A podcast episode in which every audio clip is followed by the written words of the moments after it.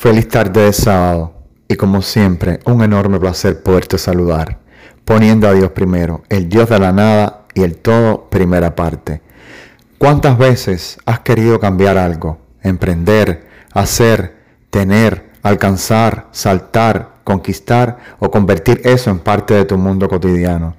¿Recuerdas momentos en los que alguna vez te preguntaste, ¿Cómo lo hago si no tengo las habilidades, el idioma, la experiencia, la salud, los recursos, las personas que me ayuden, los papeles, el dinero?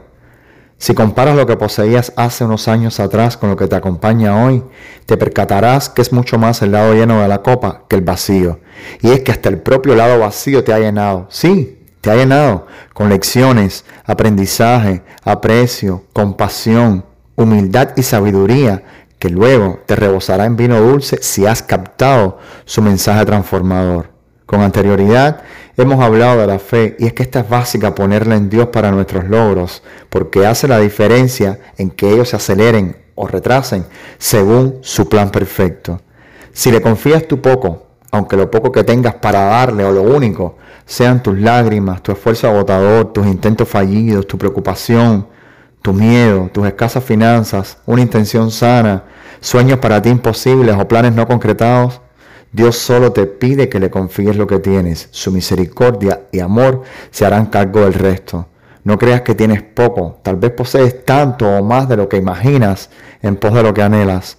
Dios es experto en convertir lo poco en mucho. Nunca olvides que sacó a David del pozo y de esclavo lo convirtió en un rey con autoridad. Jesús con cinco panes y dos peces alimentó a más de cinco mil. Mateo 14 del 17 al 21. Convirtió el agua en vino en la boda de Canaán y aquel que nunca vio le devolvió la vista para honrarse, glorificarse y dar testimonio del poder de sus milagros, según nos cuenta en Juan 3.5. Confíale tu poco o tu nada, porque un toque de su gracia es más que suficiente. No importa si no cuentas con los recursos necesarios para tu proyecto. Alguien que sí los tiene invertirá en él, respaldarán tu idea. No desistas por el idioma. Si es el caso, Dios pondrá a alguien que lo hable por ti o encontrarás mucha prosperidad de los dentro de los que practiquen tu lengua.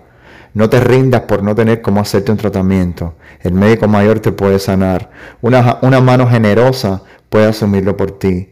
Sigue intentándolo. Aunque hayas caído cinco veces, en la sexta te levantarás más fuerte.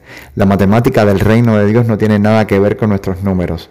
Y en nuestra próxima emisión, varios testimonios darán fe de ello. Ten un sábado feliz y celebra con lo poco o lo mucho, te aseguro, ya tienes más que suficiente.